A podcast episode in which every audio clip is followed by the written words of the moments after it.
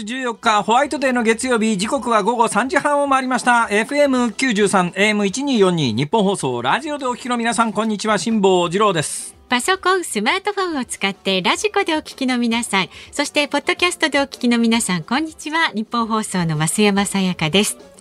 辛坊治郎ズームそこまで言うか。この番組は月曜日から木曜日まで辛坊さんが無邪気な視点で今一番気になる話題を忖度なく語るニュース解説番組です。今一番気になる話題はですね、本番直前の出来事ですよ。えー、本番3秒前ぐらいにですね、はいえー、私、本番を真剣に取り組まなくてはいけないということで、えー、やっぱり気になっていることは全部あのね、えー、処理してから本番に臨みたいという思いがあってスマホを覗いていたのでございます。はい、で私昨日一昨日ぐらいからですね猛烈な勢いでえー、迷惑メールが来始めたんですよ。はいはい、まあ迷惑メール定期的に来てるんですけども、ね、ね、今回はね、1日に数十件、明らかに同じところからの迷惑メールが来て、それも反射的にスマホの場合は私の場合は iPhone ですけれども、はい、あの端っこからその画面を右から左にピッてスライドすると消えるじゃないですか、削除削除。でまあ何十件も迷惑メールが来てるんで、削除削除削除削除削除削除してからですね、はい、今のメールいるメールだったって。だからさっきの悲鳴で。本番3秒前に削除削除削除削除うわ消しちゃったよっていう今週行われる予定の、はい税務署関係の講演の、講演のメールで、これ多分、いつどこに何時に入るかとかっていう重要情報だったはずなんですけど、それが今消えてですね、はい、ただまあ、こう消した後に、うん、えー、ゴミ箱というところにね、移されてるはずだから、うん、それを今必死になって探してるんだけど、はいはい、少なくとも今、この時点では見つかっておりません。まずいぞ、これはしたらいいんだえー、税務署の皆さん聞いてらしたらですね、えー、再度メールをお送りくださいって、関西方面の税務署だから絶対聞いてないだろうな。絶対聞いてない。残念ですね。いやー、参りましたね、これは。確認しないと。大体迷惑メールって、みんな今もうほとんどの人は LINE を使ってやり取りをしてますので、メールなんて見ないっしょ。まあ LINE 確認します？メール。あ一応しますけど、ね、あそうですか？私ね LINE やってないもんですからメールでやり取りしようとするじゃないですか、うん、ところが興味の人はメールなんかやってないもんですから、メール送ったものの1週間経っても返事が来なくてですね、えー、ただそれ以外に連絡手段がないという人もいるわけですよ、はいはい、今時メメールだけしか連絡手段がないということは、うんなんか太平洋横断の真ん中にいるみたいな感じでね。いやこれを機会に何か始めたらどうですか LINE 的なでも LINE ってなんか怖いんだな。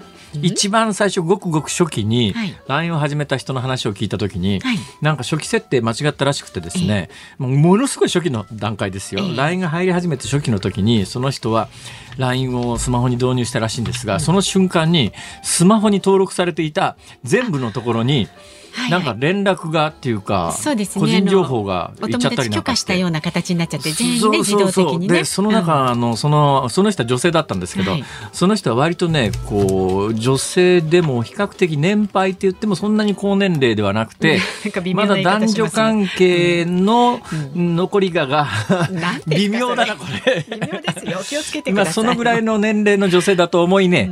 でそのぐらいの女性の女性がですね、まあいわゆるその有名人に属する、属するじゃねえや、属する女性だったんです。属する、属する人だったんですね。女性だったんですね。属する女性がですね、だけどまあ言ってでも知ってる人は知ってるけど知らない人は知らない程度の人だったらしいんですよ。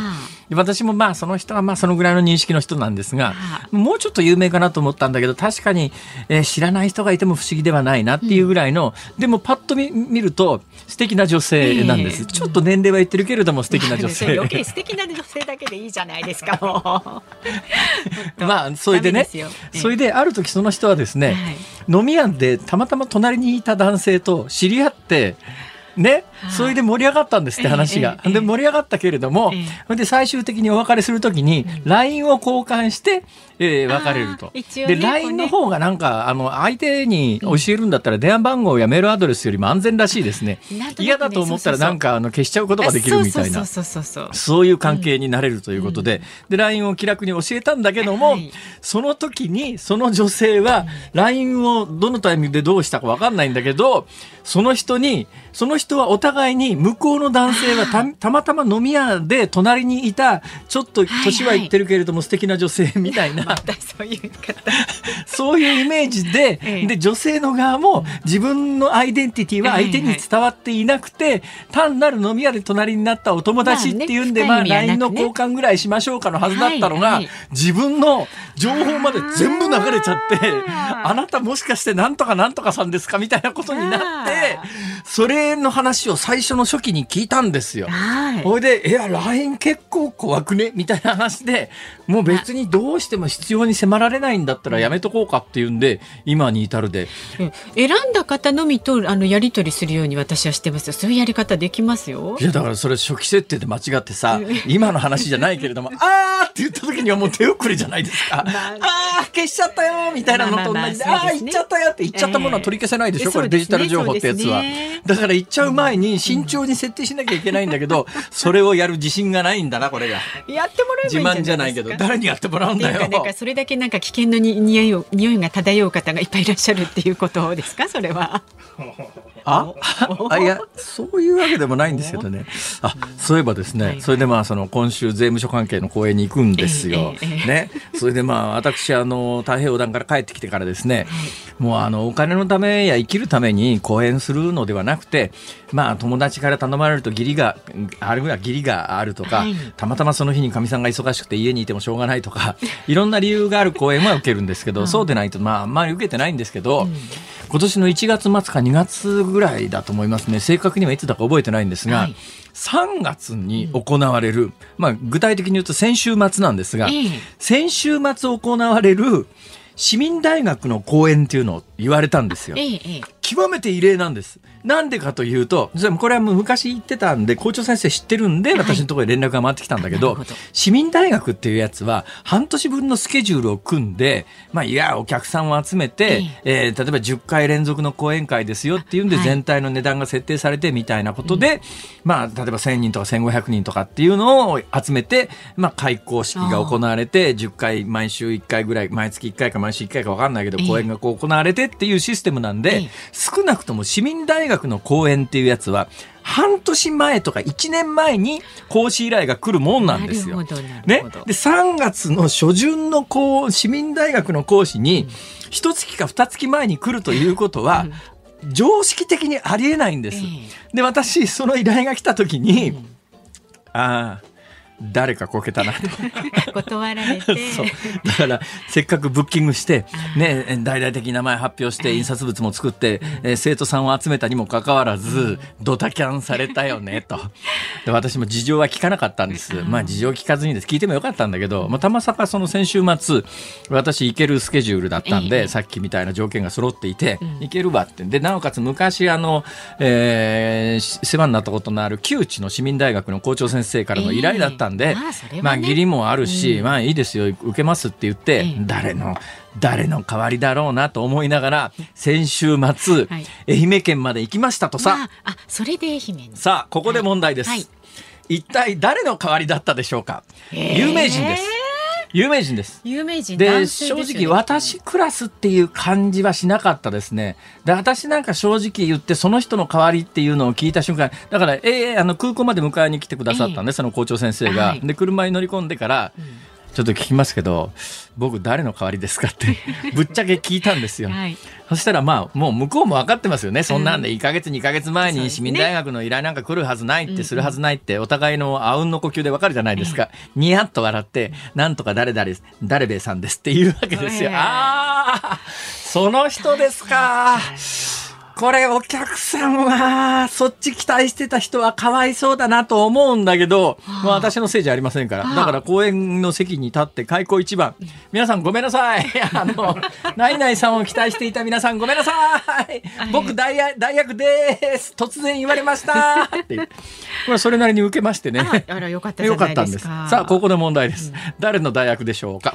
その人は私ですね、今まで、はい回ぐらい会ったことはあったんですけど一面し誰誰だと思ったんですか橋本徹さん。橋本徹ですか、橋本徹の代役に私は声かかりません。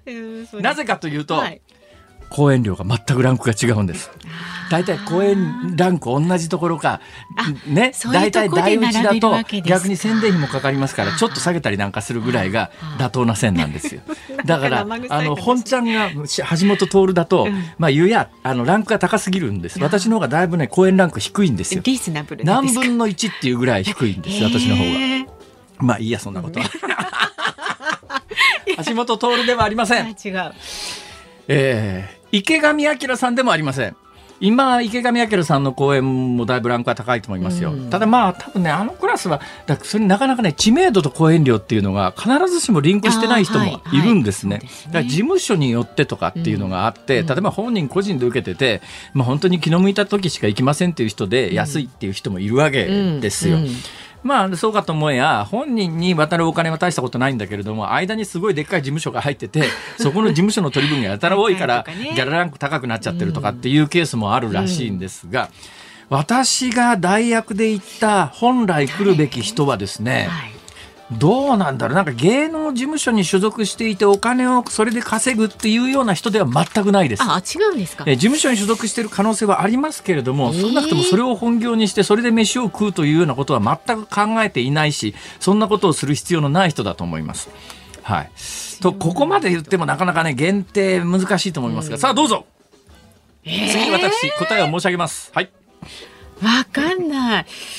講演しそうな人でしょ？う。えー、講演しそうな人です。さんじゃなくて、えー、事務所入ってこれも最後まで引っ張って当たった人には私の著書プレゼントっていうのでもいいんですけども。そうしますか？えー、そうしますか？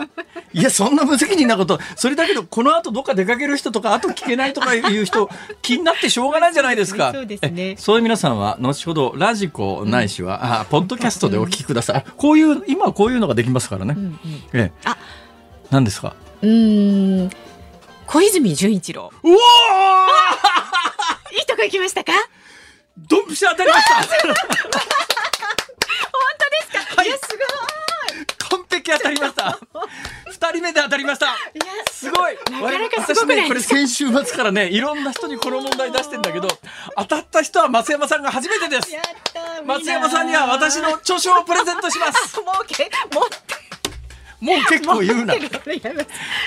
何ですか？メール、えっとね、はい、愛媛のヒポポタマスさん。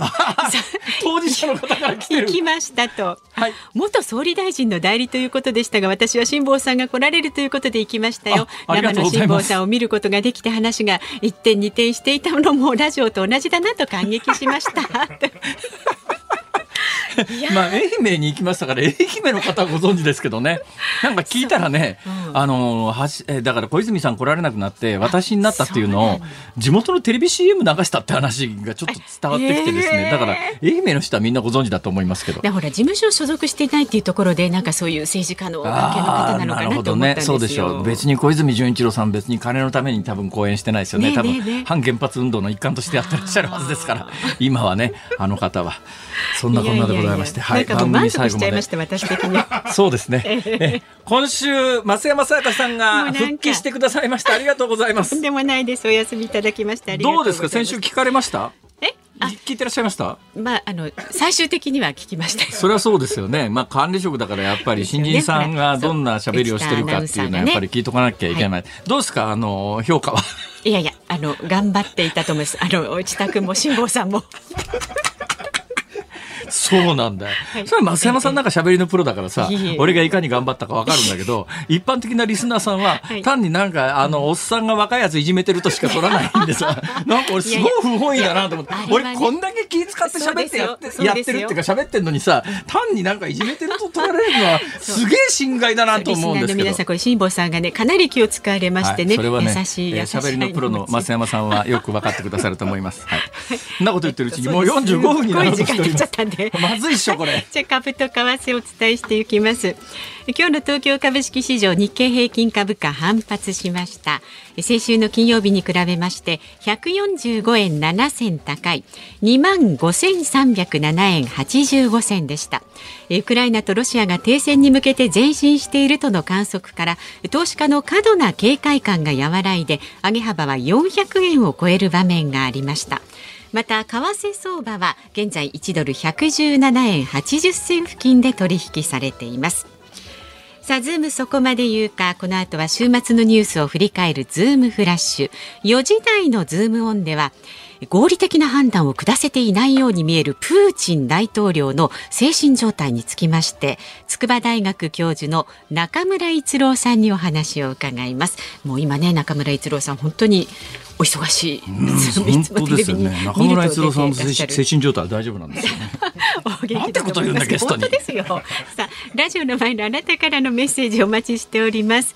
メールは z o o m zoom アットマーク一二四二ドットコム。ツイッターの方はハッシュタグ漢字で辛坊治郎、カタカナでズーム、ハッシュタグ辛坊治郎ズームでつぶやいてください。で今日のエンディングでかかりますズームオンミュージックリクエストもお待ちしておりますが。そうですね、うん、えー、今日は、えー、目の前に小泉純一郎さんがいた時に聞きたい曲。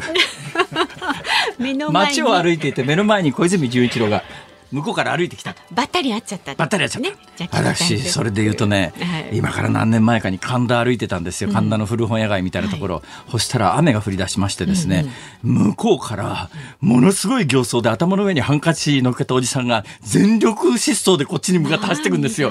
息止まりそうになって。佐高誠さんって人ですけどね。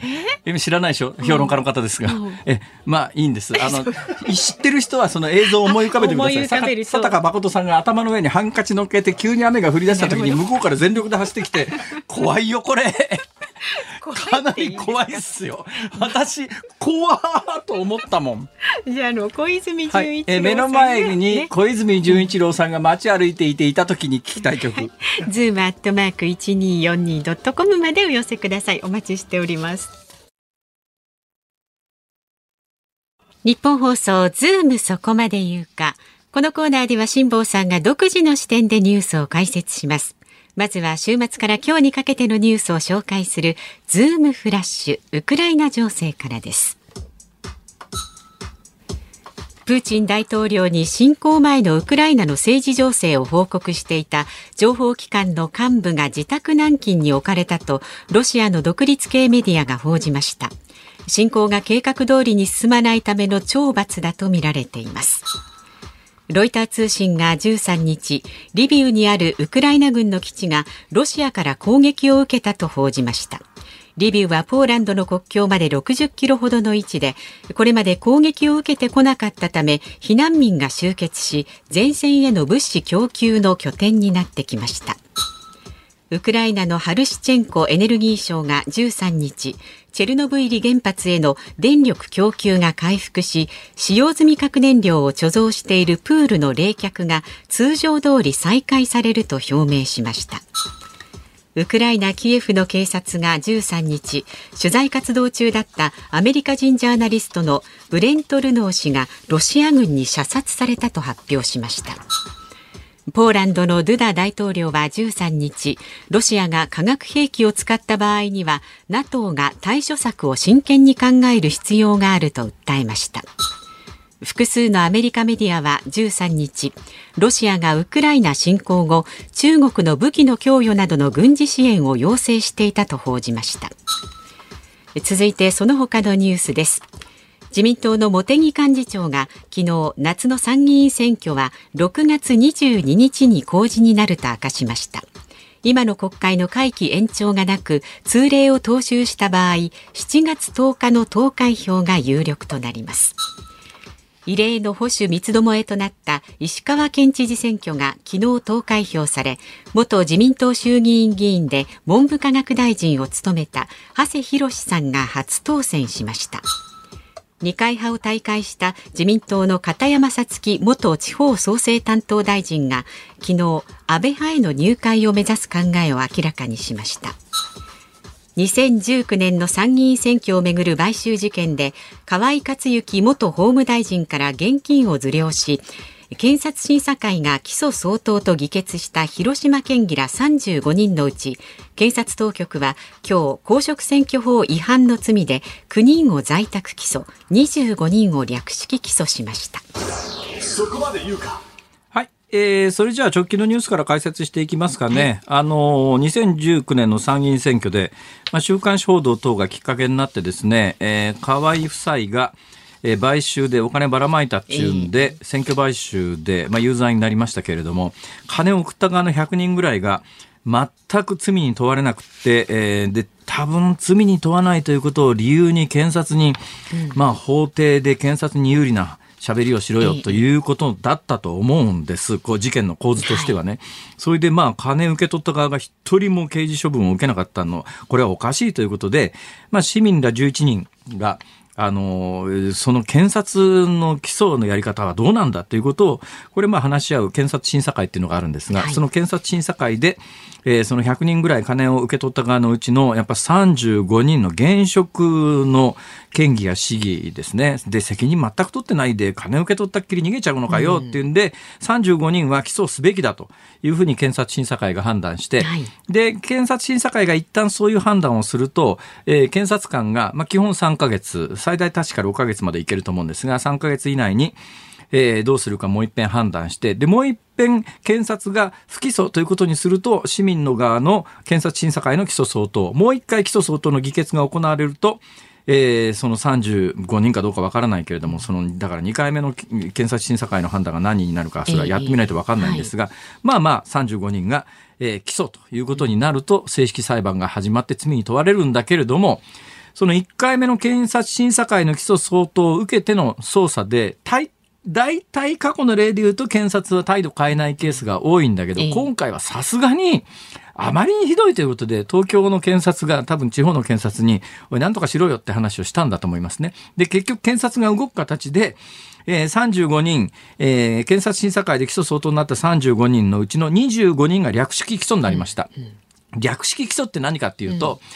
えー、と、正式裁判は行われません。で、本人が罪を認めてる時時だけなんだけど、本人が罪を認めてる場合はもうその25人に関しては罰金刑最高50万円。だからまあ数十万円罰金払えば終わりです。ただし、数十万円罰金払えば、あの、刑事裁判としては終わりなんだけど、それでも有罪は有罪有罪なんですね。で、これ、あの、選挙買収で略式起訴とは言いながら有罪になったら、はい、あの、公民権停止5年間っていうのがつきます。だから5年間の間は立候補もできないし、で、現職の議員はそれで失職します。はいだからあそれはそれでいいとして、問題は残りの9人は、あの検察の構図を認めなかったんですね。でこの検査で25人と9人と2つに分かれたんですね。9人は在宅起訴。だからこれはもう今後正式裁判が始まります。でこの9人と25人がなんで分かれたかっていうと、うん、25人は検察の言う通りですって言ったんです。で残りの9人はですね、検察の言う構図に、まあ、合意しなかったんですね。検察にもうちょっとね、罰金刑払って認めちゃえよっていう話が嫌だって言った人たち9人だけが起訴になったんですが。なるほど。はあ、まあ、結果的に9人の裁判は始まりますけれども、えー今回の事件の構図は本当すっきりしないよね、えーうん、でこの25人で罰金刑で済んじゃう人はもうあれあれ時間がないわ。お時間です。ええ。ー3月14日月曜日時刻は午後4時を回りました。日本放送から辛坊治郎と。増山さやかでお送りしています。さあ辛坊治郎ズームそこまでさっきのあの25人の話も、あの一瞬で済みますから最後あのちょっと語尾の部分がですね、ちょっとあの、今日のディレクターが早く終われという BG をかけてきたんで打ち切っちゃいましたけど、まあ要するに25人は略式起訴されて罰金払って5年間の公民権停止という処分にはなったんですが、ところがその25人の中にもですね多額のお金を受け取ってて悪質な人たちもたくさんいるわけだよ、はいはい、その人たちが罰金で済むのかっていう話なんだけど、それはおかしいって検察審査会がもう一回言えるかというと、言えないんですよ。検察審査会は、検察が起訴しなかった案件に関してどうなんだということは言えるけれども、略式起訴であっても、起訴されちゃってるもんに関しては、もうこれ以上検察審査会の対象にならないんで、だからもう検察としてはもうこれで言や、検察審査会も含めて口封じということが言えるので、本当立ち悪いよなと。思います。以上です。はい。はい、えー、ということでした。じゃメールよろしいですどうぞ。はい。えっとですね、静岡県三島市の三島のばあばさんです。文芸春秋の同級生記事買って読みました。お着物姿決まってましたね。これからも応援月刊文芸春秋で石原慎太郎さんの絶筆が載っている号で、はい、私の同級生川越高校時代の同級生三人で、はい、はい、今グラビア出てます。はい、ねあの千葉県柏市のグラビア出ちゃった。辛坊さんでお着物姿がこれあのこの着物はこの番組でも何回も申し上げてます。はいはいはい大島紬です。うん、大島紬、はい、らしいです。川越それも川越高校の同級生の柿沼呉服店で買った あの大島紬です。はい。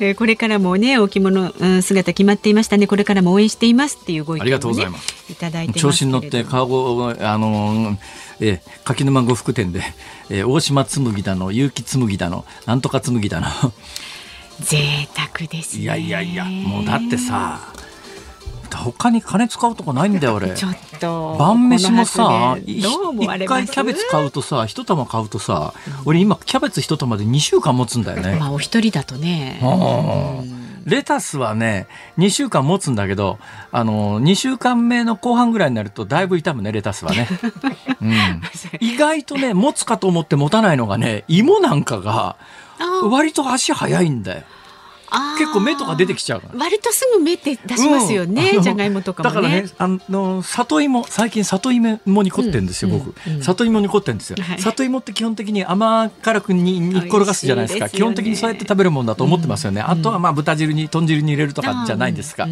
あれなかなかレンジでチンしてそのまま食べるっていうことしたことないでしょ。私これやってるんですけど今も朝ごはんずっと里芋。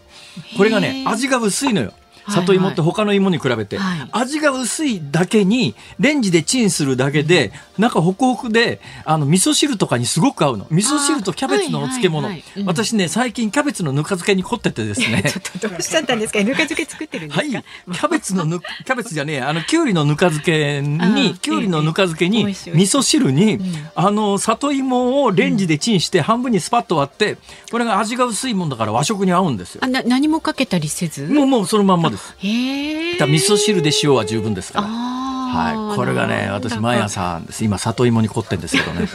はい。いいや、そんなことはどうでも。ほだもんで、他にお金使うとこないから、着物でも買うかとか。それ以外のものは、ほら、40年前のものを発掘して、今続々リサイクルで自分で選択してきたりなんかしてるとですね。服も買わなくなっちゃったし。あの私たちに振る舞っていただいても結構ですよ。そのね余った分をね還元していただいても。ああその発想はなかったんだ まああのね辛坊さんのこの立派なえっと大島紬でしたっけ、はい、こちらね。大島紬です。はいのお着物姿ご覧最近それで着物にすごい詳しくなってですね、うん、結城紬っていうのはまた一段違うんだねあれは。ランクが違う。ランクが違う。だから大島紬ぐらいだったらまああれなんだけど、結城紬の本物のっていうことになると、はい桁がゼロが一個変わってくるんで。いやもう手が届きいやいやさすがに大妻おしいや結城紬の本物はね、うん、なかなかちょっと手届かないですよこれは。はい、この大島紬の方あのお召しになってるのはね文藝春秋4月号でご覧になれますので、はい、特別号。はい、ね、はい、はい、ご覧になってください。さあまだまだラジオの前のあなたからの本当ですよ。なんかただ自慢して終わったみたいな。すいません。ご意見お待ちしております。メールは z o o m zoom アットマーク一二四二ドットコム。ツイッターはハッシュタグ漢字で辛坊治郎カタカナでズーム。ハッシュタグ辛坊治郎ズームでつぶやいてください。で、今日月曜日ですのでね、ちょっぴり延長です。5時35分までお送りしますが、ズームオンミュージックリクエスト今日のテーマは、街を歩いていて小泉純一郎さんとばったり会った時に聞きたい曲ということですので、こちらも曲だそれ。ズーム本当に自分で言ったもののそんな曲があるか。ご自分で決めたんですよ。すいません、はい、えー、ぜひお寄せください。理由も添えてねお願いいたします。キョンキョンの曲じゃないと思うんだな。小泉つながりでは。ああ先に先手を打ってちょっとそれは違うということでございます。はい、もうすでにキョンキョンで送っちゃった人ごめんなさい。さあこの後はあのプーチン大統領の精神状態につきまして筑波大学教授の中村逸郎さんにお話を伺っていきます。ニッポン放送がお送りしている辛坊治郎ズームそこまで言うかこの時間特集するニュースはこちらです。アメリカ情報機関のトップがプーチン大統領の精神状態について証言。アメリカの CIA 中央情報局のバーンズ長官が8日議会でロシアのプーチン大統領の精神状態について時間の経過とともに考え方が凝り固まり彼に意見できる側近が減ったために扱うのが極端に難しくなっていると証言しました。合理的な判断を下せていないように見えるプーチン大統領ですが専門家は今後のポイントをどう見るのでしょうか。この時間はロシア情勢に詳しい筑波大学教授の中村一郎さんにお話を伺います。よろしくお願いします。はいこんにちは。先生、はい、なんかテレビつけると映ってますよ。辛坊さん、テレビ見すぎ？いやいやいや、今日も何本目かでしょ、これ。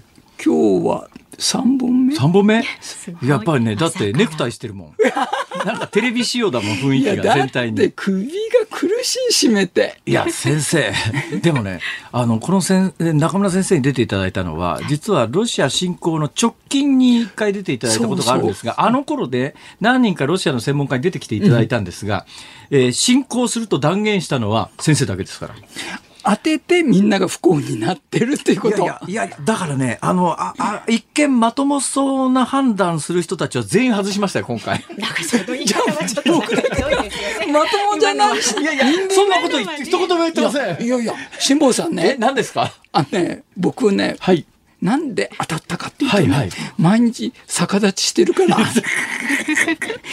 まともにね。いや、でもね、いや、でもやっぱりね、うん、だから論理とか理性とかで判断してって合理的にこうなるだろうということでは今予想がつかないってことですよね。辛坊さんね、ええ、ロシア帝政社会からね、はい、言われている言葉があるんですよ。えー、帝政時代のロシアから、うん、帝政時代から。はい、ロシア頭で考えるんだと。ただ信じるだけだってチュッチェフっていうね思想家がいて、はい、何世紀の人？19世紀。19世紀の人が。19世紀からロシアは変わってないってことですか？頭で考えちゃいけないって。なるほどね。もうわけわかんないって。いやまあだから僕みたいに私みたいにロシア見てる時何も考えてないんですよ。逆立ちをしてるだけ。だから、だから当たるんですよ。あ、まあ、もちろんね、謙遜も含めてですよ、先生がおっしゃってるのは。まあ、先生が含めておっしゃってるのは、まあ、だから多分、理性的で、あの、論理的な思考の上で、先生は判断されたと思いますが、でも表面上見えてるのは、やっぱりちょっと先生とプーチンはどっか似てんじゃねえか 辛坊さんも似てるよ。いやいや、違いますよ。何辛坊さんも、だって僕一緒に調べると、すごいなんか辛坊さんと親近感、ああ、久々に、えー、ね盗作した世界に帰ってきたなって言ってんですか。えらい勘違いですよ、それ。おかしいでしょ、それ。まあ、でも、うん、どうすかね、えー、最新情勢どう見ます？やっぱりプーチンさん、えかなり追い込まれてますよ。ですよね。えあの、どのくらい、つまり、あの、想定外だったんですかね？もう、すべてが想定外、えー、もう外も内もつまり国内的な今のプーチン離れ、はいえー、そして、えー、国際社会においても、えー、最後はやっぱり中国は助けてくれるなと思ってたんだけども、はい、なんか中国もにも見捨てられそうな雰囲気になってきてる、ね、中国は最初、まあ、今でもまあどちらかというとロシア寄りというふうに見られてますけれどももっとロシアに近づいていくのかと思ったらロシアに近づきすぎると自分たちが攻撃されちゃ嫌だなっていういうもう感じですよね、今。そう。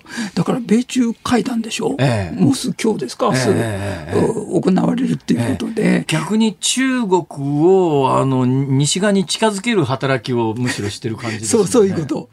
もうわかんないですね、世の中国際情勢ってのは。プーチン大統領が暴れることによって、えー、なんか中国が、もしかして平和っていいなって、国際社会ってみんなで一緒にやるのがいいなって。だから中国にとってはものすごい反面教師ですね。これがまああのすんなり、えー、ウクライナ併合しちゃったりなんかすると、じゃあうちも頑張って台湾行こうかと思いますけどそうそうそうこんだけボロッカス世界に言われてるのを見てるとちょっと今台湾行ったらまずいよねっていうそう。そんな感じですよね。なんか中国はまともになりつつあるっていう感じですね、えー、我々の私なんかの元のイメージで言うと、ロシアと中国だったらまあロシアの方が若干まとも感がだから距離があるから情報がわかんないからですね。だからヨーロッパの人たちは中国とロシアで言うと、中国の方がまともだと思ってるわけでしょ。だからまあ距離の問題ってありますよね。イメージそれでね、バイデンさん間違ったんですよ。ええ、バイデンさん一番怖いのは中国で、はい怖い、あまり大したことないなとロシアは思ってたね、プーチンさん。えー、なぜかっていうと、やっぱり経済が悪いでしょ。まあそうですね、うん、全世界的な経済に与える影響というと、ロシアと中国じゃもう全く力が違いますもんね。ねえー、で、経済力ダメでしょ、えー、ロシア、はい、だからまさか軍事侵攻してくることはないだろうって、プーチン政権のことを思ってたんですよ。ああ、甘く考えすぎたんですか。やっぱり敵は中国だと思ってどうなんですか？最近の情報で、あの、KGB の、あの、後を受けて似たようなことをしてる、え、え、FSB か。あのね、あの、要するに諜報機関があるじゃないですか。はい、FSB でウクライナ担当の、えー、幹部が今自宅禁止になってるって話なんですけど、これ本当なんですかね？逮捕された。逮捕された。逮捕された。これはなな何が理由なんですか？理由としては、ええ、プーチン大統領にきちんとしたウクライナ情勢を上げていなかったと、え、いうことが言われてんだけども、よく文章を読むとね、もう一つあるんですよ、逮捕容疑が。それは知り得た情報を間違った目的で利用したからって書いてあるんですよ。間違った利用ってどういうことかって、きっとね、はい、ロシア連邦保安局の人たちに情報あるでしょ、ええはい、ロシアがどうやってこう軍事行動するかっていうその計画をね、え、ウクライナとか欧米にね流して。金儲けしてたんですよ。金儲けでさ ただねひどいひどい情報機関ですねそれ。そりゃそうでしょう。ただね、確かにね今回、うん、アメリカの、うん、あの情報が CIA の情報が異様に正確で、ね？だからまあ CIA とアメリカなんかは絶対進行するって断言してたりなんかして、それも日付まで言ってたりなんかそんなことわかるかとか、それから最近の話で言うと、ゼレンスキーが何回も暗殺されかかってんのに、そのたんびに助かってて、本気のね、KGB のあの情報力だ組織力だったら過去何人も暗殺してるわけで、ゼレンスキー暗殺するなんか簡単なのに、どうやら、あの、ロシアの情報機関から、その情報が漏れてんじゃねえのって話。で要するにそういうことですよね。そう、お金売ってたわけ。ありゃまあ、別にそれ善意で、あの、ロシアのやってることがひどいから、ウクライナ助けてやろうとか、そういうんじゃないんですか？そう。いや、ありえない。あれだから、プーチン政権にとって今の大ピンチ何かっていうと、はい、保安局がもう腐敗汚職だらけでしょ？ありゃまあ。そしてロシア軍もすごい汚職なんですよ。だから、あの、ロシア軍をまともな軍隊だと思っちゃダメで、マフィア軍団ですよ、あそこだって、現場の兵士たちって何してるかっていうと、ええ、自分たちの目の前にある兵器とか装備を売ってんですよ。えしかもそれだけじゃなくて、麻薬の密売もやってんですよ。はい、ほほぼほぼヤクザですね。ヤクザの。だからそれだったらプーチン大統領がウクライナ侵攻してね、えー、こう1週間ぐらいパラリンピックの前、3月4日前までにも終わらせようなんていうのはね、プーチン大統領にとって大変な誤算なんですよ。ああ、まさか身内がそんなことしてるとは、プーチンさんですら思わなかった思わなかった。しかし、えらいことになってますね、ロシアは。うん、でもね、先生聞きたいんですけど、先生長年ロシアの研究家じゃないですか。ね、ロシアに、旧ソ連時代ですか行かれてたのはいつ頃ですか ?1983 年から85年。ああ、じゃあ、まあ、あの、ペレストロイカの、そうそうそうそう。頃ですね。うんえー、で、88年から91年。だからソ連邦の崩壊を私はモスクワで見てたんですよ。88年から91年ということでいうと、いわゆる8月革命でエリツィンが登場する直前夜ぐらいですよね。そうははだから私見てるとソ連邦の崩壊の時の街の光景と、今反プーチンで人々が出てるでしょ。すごい重なって見えるところがあるんですよ。いや、あのね、まあ、いや、率直なロシアに対しても、旧ソ連に対しても、あの、中村先生がこう、いろいろ発言をされるじゃないですか。うん、でも、その2回にわたって、まあ、長年ロシアの研究家、ソ連の研究家でロシア語ができてということで言うと、ロシアやソ連をどっかで愛してるところはあるわけでしょ僕ね、ええ、そう。やっぱりね、好きなとこってありますよ。はい、だけども、好きなほど嫌いなとこもあるっていうこと。はあ。うんわかる同じだけ。好きな分だけ嫌いなとこも多い。でね、なんとなくわかる？辛坊さんね、で、研究30年間やってきて、最後の私の、まあ、結論は一言。ロシアは決して信じるな。これに尽きるんですよ、やっぱり。はあ。なんと単純な。はあ。もうこれだけ。はあ。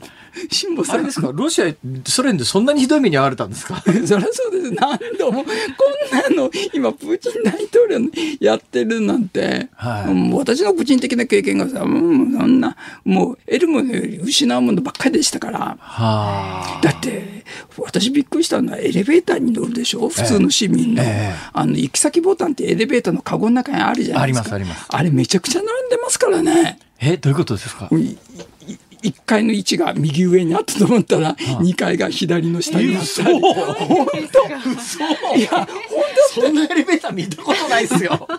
それどころかね、ええ、この、何、行き先ボタンのプラスチックのボタンをタバコの火でこう、消してるやつが見るわけ黒くあるあるある。それはたまに見ますね。ね、はい、だから私にとってこうロシア人っていうのはね、ええ、数字にとってそうだけど12345と並んでるそういう秩序感ってないんですよ。これが一つ辛抱さ、はあ、もう一つ僕絶対にお伝えしたいのは、えそんなロシア人が日本に来てびっくりすること、え、それは地下鉄とか、まあ、電車に乗った時にね、周りのお客様のご迷惑にならないようにとかって言うで、あれロシア人びっくりするようですよ。なんで周りの乗客に周り迷惑をかけたらいけないのって。いいじゃない、そんなのって。ああ、そうですか。だからプーチンさんなんか周りの人に迷惑どころかね、やりたい放題っていうのはね。はあ。これロシアのある意味で、なんか、なんかその生活に慣れちゃうと、うん、私なんかちょっと今一瞬ロシア人になりたいと思ったんですよ。なんか、なんか楽しそうじゃないですか。そう。もう何でもやり放題。そう。無人の目なんか恐れない。そうそうそうそう。ええ、もうやりたい放題って。はあ。この自由。それは本人はいいかもしれないけど周りは迷惑ですよね。そうそうなんで周りのお客様は大変ですよもう。はらそうですか。だから僕今日このスタジオね来る時にエレベーター乗るじゃないですか。ええはいもうきちんと並んでる。普通並んでるんですよ。あれ日本中のエレベーター普通に並んでます。あれとかって言って逆にびっくりした。ああそうですか、うん、そういえば私あのそのエレベーターの話と地下鉄の話と全然関係ないんですが私の知り合いにもあのソ連ロシアが好きな日本人って結構いるんですよ。なんかすごくあの例えば音楽が好きとかバレエが好きとか、うん、あの女性が好きとかいろんないろんなモチベーションでロシアが好きな人がいるんで私の知り合いの中にもすごくロシアの好きなやつがいるんですけど、でもそいつが言うには「辛坊さちょっとやっぱやばいわ」ってやっぱなんかロシアの地下鉄行くとなんかそいつなんかやっぱりあの地下鉄の通路みたいなところでいきなり殴られて 身ぐるみ剥がれてやっぱロシアやばいわって結構治安悪いらしいですねいっぱいありますよ私私の前を歩いてた男性がね、はい、ポケットからポコンとこうあのビニール袋を落としたんですよ。ええおっと見たら100ドル札がいっぱい入ってるの。えー、何者すかそれ。一瞬一瞬ね。ええ。持って帰ろうと思います思います。でもそこはやっぱりやばいなと思って作品取って、ええ、落としたよって100ドル札の入ってたくさん入ったビニール袋あげた返した、え、そしたら「ありがとうありがとう」って本当に感謝してくれたその瞬間、表情がバーッと変わって、あれあれあれってもう一つビニール袋。お前取っただろうってやつですか？そう。うわいい。立ち悪い。立ち悪いって。そしてこいつ泥棒だって叫ぶんですよ。えー、本当。先生取ったんですか？取ってるわけじゃない。じゃん。僕は取ろうと思ったのは一つを落ちたのを。えなんか何枚か抜こうかなって。先生。でも僕はね、善意で返したのに、えーね、えー、いつの間にか僕は泥棒になって、周りからバーッと人が寄ってきて、うわ、泥棒だ、泥棒だって言って、警察に連れて行こうって。ひどい話ですね。で、実際警察連れて行かれたんだよ。あら、そう。あらまあ。それで僕の持っている財布を全部見て、えよかった、泥札入ってなかった今や。それ1枚でも入ってたら抜かれた、抜いたって言われちゃうって言いがかりつけられちゃう。そう。まあ、治安はあまりじゃ普段から良くなかったという先生、はい、今後のあの情勢について聞こうと思ったら時間になってしまいました。あれまずいぞこれ。まずいぞこれちょっと忙しいの分かってますけど、ちょっと聞きまた お願いします。はい、ぜひ。もう先生のスケジュールに合わせますから。いやいやいやもう先生のスケジュールここなら空いてるよって言っていただいたら。はい、わかりました。はい、じゃあ続編を。ありがとうございました。大学教授の中村逸郎さんでした。ズーニッポン放送辛坊治郎ズームそこまで言うかをポッドキャストでお聞きのあなたいつもありがとうございます。増山さやかです。お聞きの内容はポッドキャスト用に編集されたものです。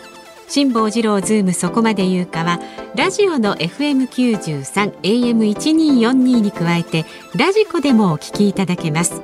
ラジオラジコではポッドキャスト版にはないコンテンツが盛りだくさん。アトムさん吉田由紀ちゃんの中継企画。さらに辛坊さんが夕刊フジの気になる記事を解説するコーナー。そして辛坊さんが聞きたい曲をお送りする。ズームオンミュージックリクエストなどポッドキャストでは聞けないあんなことやこんなことがいっぱいです。ポッドキャストを聞いた後はぜひラジオラジコで辛坊治郎ズームそこまで言うかをお楽しみください。3月14日月曜日時刻は午後5時を回りました。こんにちは辛坊治郎です。こんにちはニッポン放送の増山さやかです。ズームそこまで言うかいただいたご意見ご紹介します。その前にあの今日は3月14日ホワイトデーですので、はい、えー、全国の男性の皆さん、うんあのバレンタインデーでチョコレートをもらった方は忘れずに今日中にアクションを起こされた方が 明日になって忘れてたとかっていうことなない方が今後の人間関係がうまくいくと思います。まあまあ、はい、あの私も辛坊治郎さんからはしっかりとお返しの愛をいただきましたけど。ですね今日飛行機遅れてですね大変だったんですよ。そうなんですだからねいいやそんなことどうでも。はい、女性陣感謝しておりますいえ恐縮です。大したもんじゃなくて。ツイッターですねククさん。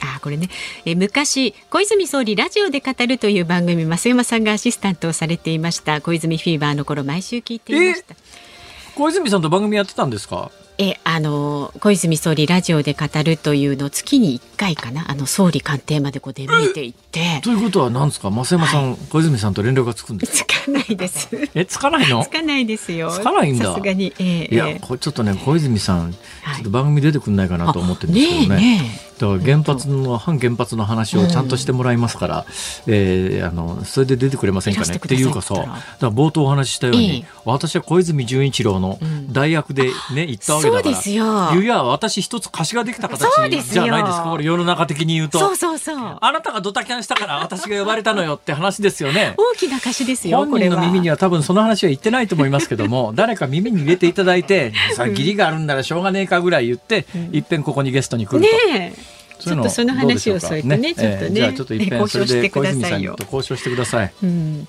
千葉県の雅子さんはね、この小泉さんがキャンセルになって辛坊さんが代理になったということについて、そういう時息子さんの進次郎さんが代わりに行ったりはしないんですかねっていうご意見も、ね、そうですね。まあ孝太郎とかさ、ね、いいじゃない？進次郎とか孝太郎とか。小泉孝太郎です。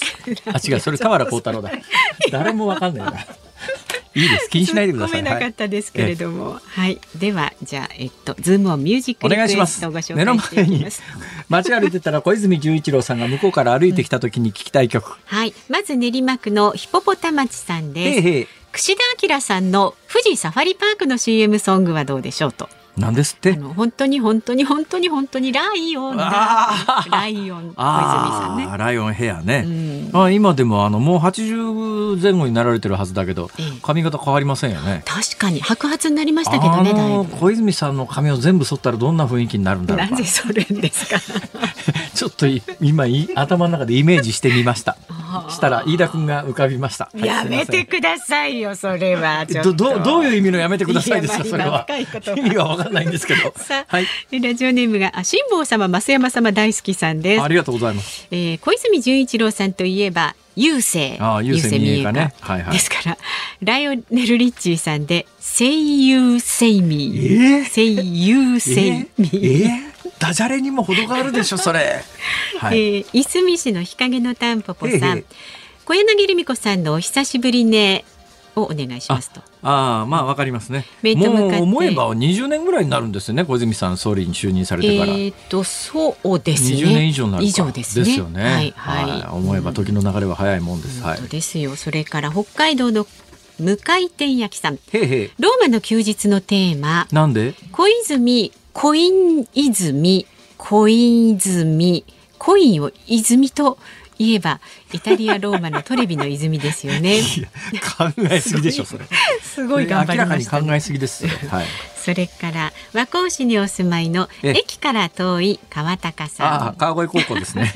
本当に川越高校駅から遠いんですよ。歩くんですね。本川越のね、うん、西武線の駅から20分ぐらい歩きますね。足腰鍛えられそうですけど。これはあの冒頭のお話に戻りますが、はい、月刊文藝春秋の今月号のグラビアに私と同級生たちが出ているという、そういう話でございます。下さんの着物姿ご覧いただけます。で小泉純一郎さんといえばベートーベンという愛称がありましたね。それも髪型から来てますね。はい。ばったりあったらそれも運命ということで。じゃじゃじゃベートーベンの運命リクエストします。そのままですね。はい。ラジオネームうーちゃんさん長野県佐久市の方。きっとこの曲のリクエストは多いと思いますが、ああ、x ジャパンのファンを公言していた小泉純一郎さんといえばやはりフォーエバーラブだと思います。まあ定番ですね。小泉さんといえばね、x ジャパン、ね、大好きでしたからね。はい、えー、わかりました。はい、はい、えー、いろいろいただきました。本当にありがとうございます。ます本日のズームオンミュージックリクエスト決定いたします。小柳ルミ子、お久しぶりね。では、え今日ちょっとね、あのこれしかし汎用性があるよね。まあ、結構どんな時にでもいけそうな気がするけど、はいはい。ね。はい、まあとりあえず今日はこれで、はい、5時28分頃になるかと思いますが、ズームオンミュージックリクエストを楽しみになさってください。さあ、では続いてはニュースです。ニッポン放送辛坊治郎ズームそこまで言うか。今日最後に特集するニュースはこちらです。コロナ自粛生活耐えられるのは最大1年読売新聞社が実施した世論調査で自粛生活にあとどのくらい耐えられると思うかを5段階で聞いたところ最も多かったのは1年程度で42%に上ったことが分かりました。もう耐えられないや半年以下と答えた人を合わせると70%となり読売新聞は従来のコロナ対策について早期の見直しを求められそうだとしています。はい、えー、世論調査で年代別の世論調査がありましてですね、えー、自粛生活にあとどのくらい耐えられるかという質問なんだけども、まあ、自粛生活してる人もいればしてない人もいるし、ねね、なんかあの東京あたりだとなんとなくなんとか防止措置まん延防止措置みたいなものが日本全国でこう施行されてるような気がするじゃないですか、私先週末愛媛に公演行ったんですよ、はい、愛媛に公演行ったらまああの1500人ぐらい入る会場がほぼ満杯で普通に座ってるんですよお客さん。あれ？って正直違和感あって、大阪もほら、まん防期間中だから、まん防期間中だと、まだ、あの、今までの、えっ、と、もっと重い方の措置に比べると、それはあのね、緊急事態宣言等に比べると、キャパの制限も緩いし、キャパの上限も緩いんだけれど、でも、今、やっぱりあの、そこの会場の半分ぐらいのキャパで一つおきに席設定してみたいなイベントが、大半ですよね。ところがね、愛媛県はよく考えてみたら、まん延防止なんとか措置の対象じゃないんですよ。確かね、四国で現状、まあ今、まん防があの施行されてるのは日本全国21の都道府県かなんかだと思いますけど、その20、あ、21じゃねえや。まあいくつかわかんない。だからそのぐらいだと思います。はい、だから47都道府県のうちの半分以上は、マンボウじゃないんですよ。四国の場合は、今そのマンボウの対象になっているのは香川県だけのはずです。となると、同じ四国でも徳島、愛媛、高知は普通なんですよ。随分と雰囲気違うんです、ね、だから私もね、その1500ぐらいのキャパのところで、うん、ほぼほぼ満杯になって、うん、まあ、いや、隣同士が普通に座ってる人たちの前で、講演して、私が一番戸惑ってて、あれ？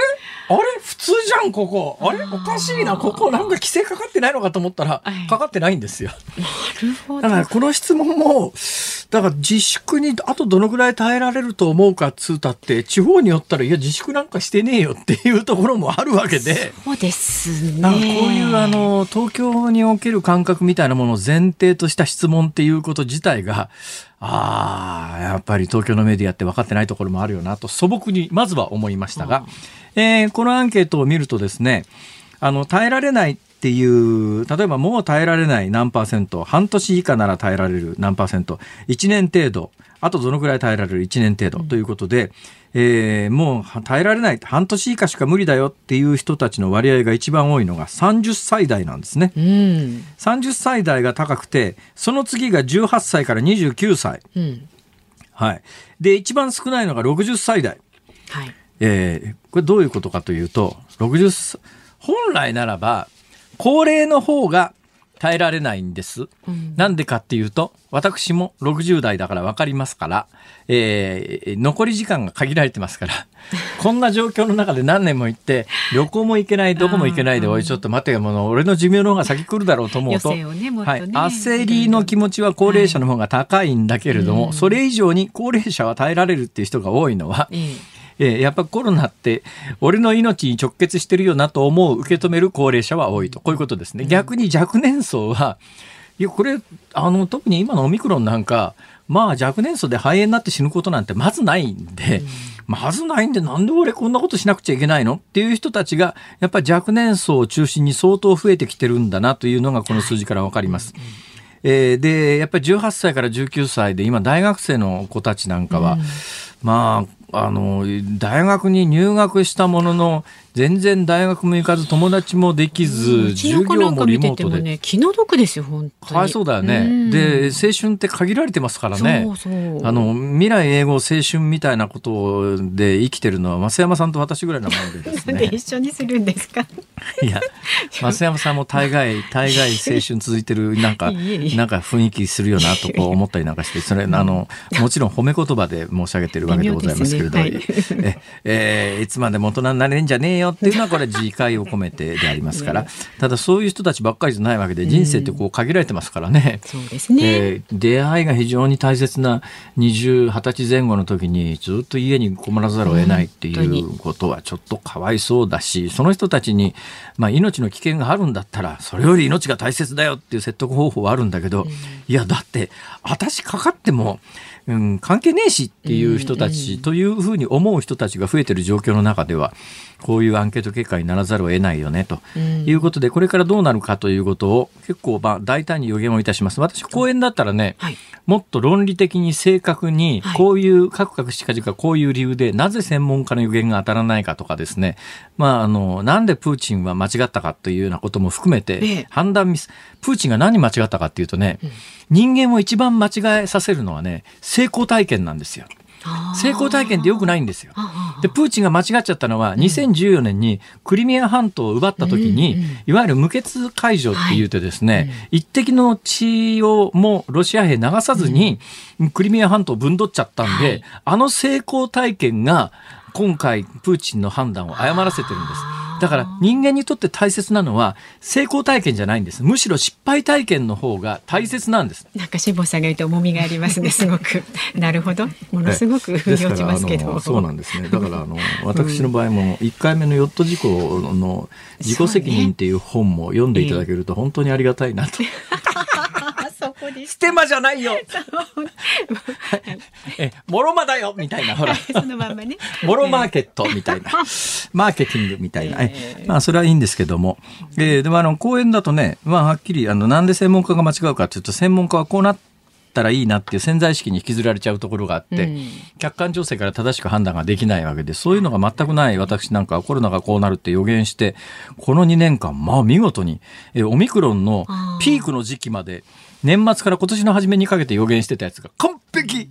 一週間もずれずに当たりましたからね。ちょっと先ちょっと先のこと辛坊さんね、はい、当たっちゃうんですよ、ね、そうなんですよ。その私が言うんだから、うんえー、結論だけはもうちょっと時間がないから結論だけ申し上げますけれども、はい、まあ、政治的にですね、政治的なことも含めて参議院選挙の前にコロナというのは収束するはずです。コロナという病気自体は永遠に収束しません。はい、これはもうあのウイルスは残りますから人類はずっと戦っていかざるを得ないんだけど、えー、今日本で起きている政治的混乱みたいなものは感染症法上の分類その他に基づくもの、えー、意味がそっちの方が大きいんですよ。えーで、これに関して言うと、おそらく参議院選挙の前ぐらいに、感染症法上の分類を多分政府は変えてくるので、えー、社会的混乱としてのコロナの騒動は、6月末ぐらいをめどに、えー、終わるはずです。